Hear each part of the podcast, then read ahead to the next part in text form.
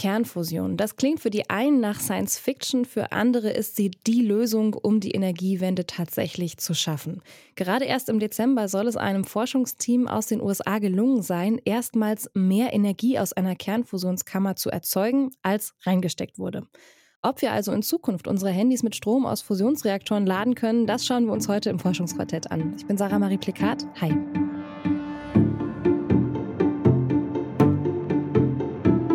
Das Forschungsquartett. Wissenschaft bei Detektor FM. WissenschaftlerInnen sprachen von einem Riesendurchbruch. Im Dezember haben WissenschaftlerInnen vom Lawrence Livermore National Lab in Kalifornien eine Kernfusion erzeugt, bei der mehr Energie freigesetzt worden sein soll, als vorher über Laser reingesteckt wurde. Und weil Kernfusion für viele eine Hoffnung in der Energiewende ist, schauen wir uns das heute mal genauer an. Und dazu spreche ich mit meiner Kollegin Esther Stephan. Hi Esther. Hi. Kernfusion. Da kann ich mir, glaube ich, so ein bisschen grob was drunter vorstellen. Also ich weiß, dass es im Grunde darum geht, dass Energie umgewandelt wird, zum Beispiel für Strom. Kannst du mir aber noch mal genauer erklären, was es eigentlich ist und wie diese Technik dann funktioniert? Ja, genau. Das ist ja so ein Begriff, der immer wieder so durch die Nachrichtenmedien wabert, also die Zukunft der Energie. Und tatsächlich ist es aber gar nicht so ganz einfach. Ich versuche das mal so ein bisschen runterzubrechen.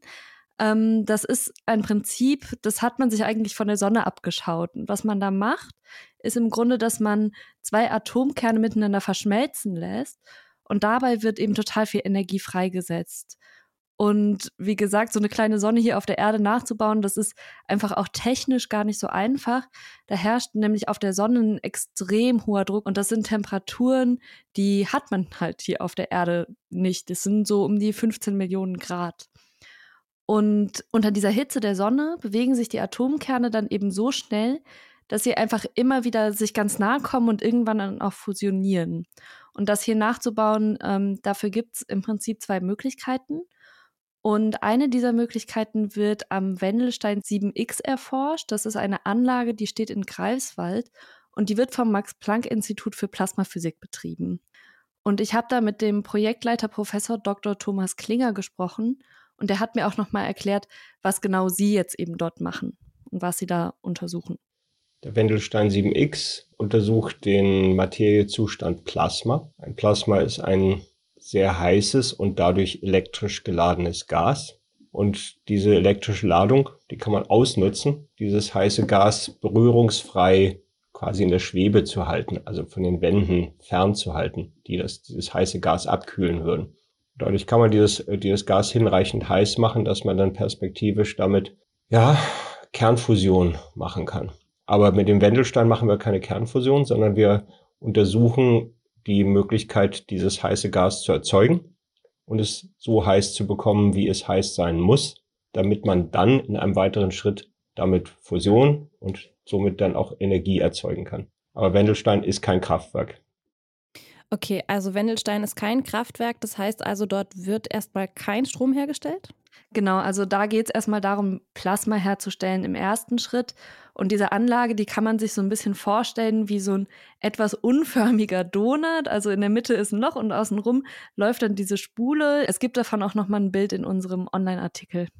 Okay, das Plasma, was Sie da also herstellen in Greifswald, das brauchen Sie dann später, um die Kernfusion durchzuführen, also um Strom dann zu erzeugen. Du hast aber eben gesagt, dass es quasi zwei Typen dieser Anlagen gibt, oder? Genau, also die andere Möglichkeit, eine Kernfusion herzustellen, funktioniert ganz anders als diese. Ähm, diese Möglichkeit arbeitet auch mit einem Gas, auch mit Wasserstoff. Und da hören dann eigentlich die Gemeinsamkeiten dieser beiden Anlagen auch schon auf. Und wie diese andere Anlage funktioniert, die zum Beispiel jetzt auch im Dezember in den USA groß rausgekommen ist, das hat mir Thomas Klinger auch nochmal erklärt. Also dort wird äh, eine gefrorene Wasserstoffpille, die so Stecknagelkopfgröße hat, mithilfe von Lasern extrem verdichtet zu einem extrem dichten Materiezustand gebracht, dabei auch aufgeheizt.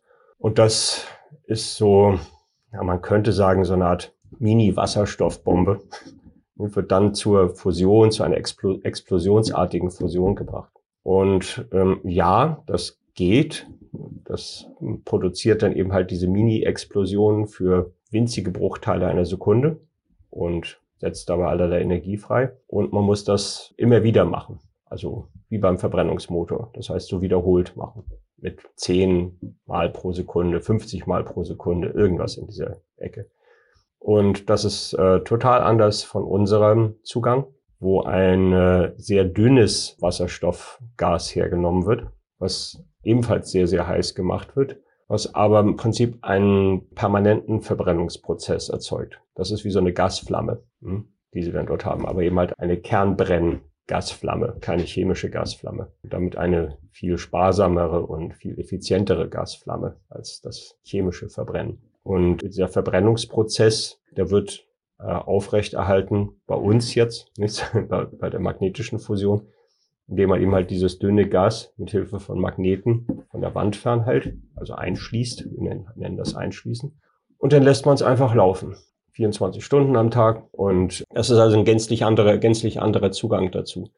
Und diese Fusion, die eben über einen Laser herbeigeführt werden soll, die ist jetzt nach Jahren der Forschung im Dezember in den USA dann gelungen.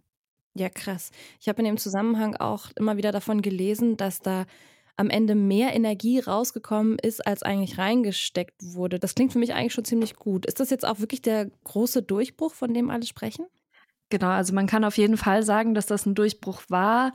Trotzdem hat Herr Klinger mich auch in meiner Euphorie im Interview so ein bisschen nochmal gebremst. Naja, also dass unsere Kollegen dort an der National Ignition Facility, die haben zehn Jahre dafür gearbeitet, um zu dem Punkt zu kommen, dass die an der Pille eingekoppelte Energie tatsächlich dann von der erzeugten Neutronenenergie, der thermischen Energie der Neutronen, die dabei freigesetzt werden, dass die größer ist. Das in dem Sinne ist ein Energieüberschuss gegeben hat. Das ist aber kein Energieüberschuss in dem Sinne eines Kraftwerkes, so dass, dass man, dass man tatsächlich am Ende mehr, mehr Strom rauskriegt, als man reinsteckt. Davon ist es ja noch ewig entfernt. Ähm, alleine eben halt die, ähm, die, ähm, ja, um die, um die Laser zu betreiben, musste man, musste man hundertmal Energie reinstecken, als man am Ende rausbekommen hat. Also am Ende hat man ein Prozent rausgemolken, wenn man das in Kraftwerksdimensionen nimmt. Ähm, wissenschaftlich war das ganz gewiss ein, ein, ganz wichtige, ein ganz wichtiges und auch triumphales Ergebnis, ohne jeden Zweifel. Denn das, dieser extrem verdichtete Materiezustand, der ist schon sehr schwierig zu erzeugen. Jetzt hast du dich, Sarah, das weiß ich aus ganz sicherer Quelle, für unseren Podcast Mission Energiewende bei Detektor FM Ende des vergangenen Jahres auch viel mit Atomkraft beschäftigt. Und wie eben der Name schon sagt, ist das Thema Energiewende des Podcasts. Bist du da über Kernfusion auch als Lösung zur Energiewende schon gestolpert?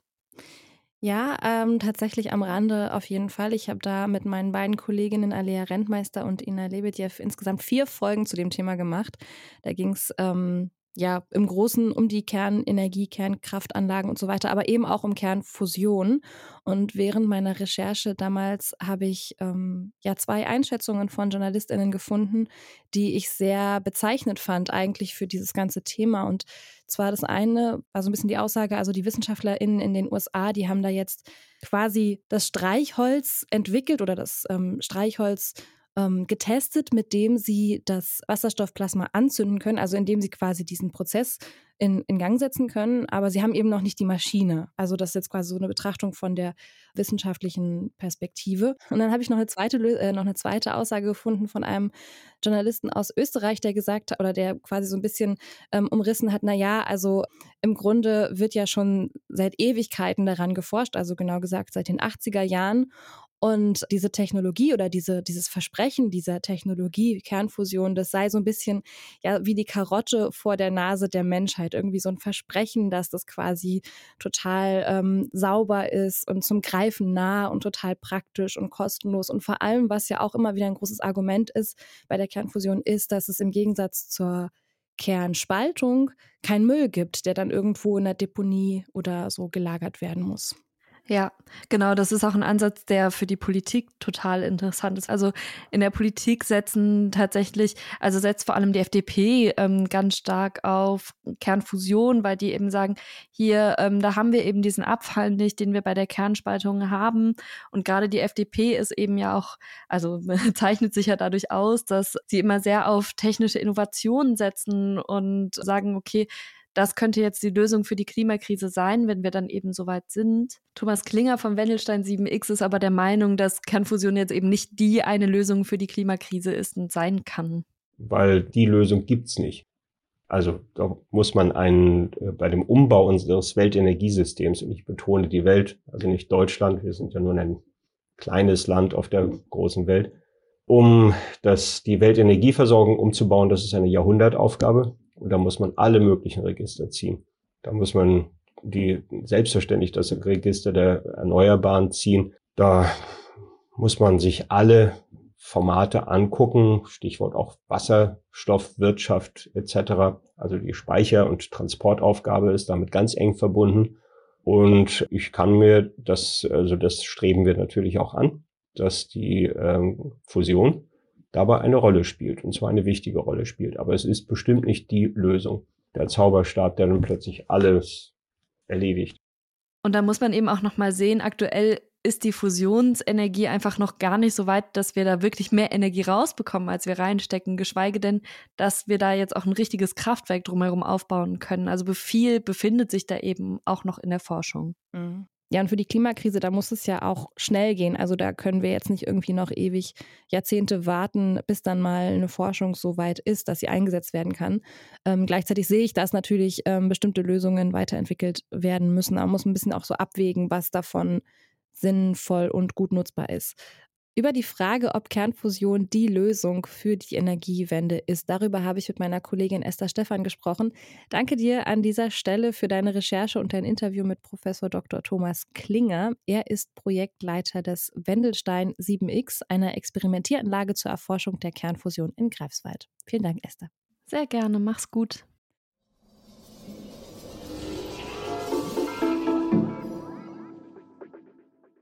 Ja, das war's für diese Woche. Viel Spannendes und Wichtiges aus der Wissenschaft gibt es hier jede Woche im Forschungsquartett. Abonniert und folgt diesem Podcast doch gerne auf eurer Lieblingsplattform, zum Beispiel bei Spotify oder Apple Podcasts. Dieser könnt ihr auch dafür benutzen. Ja, und an dieser Stelle auch nochmal einen großen Dank an meine beiden KollegInnen Esther Stephan und Lars Fein. Die beiden hatten nämlich die Redaktion für diese Folge.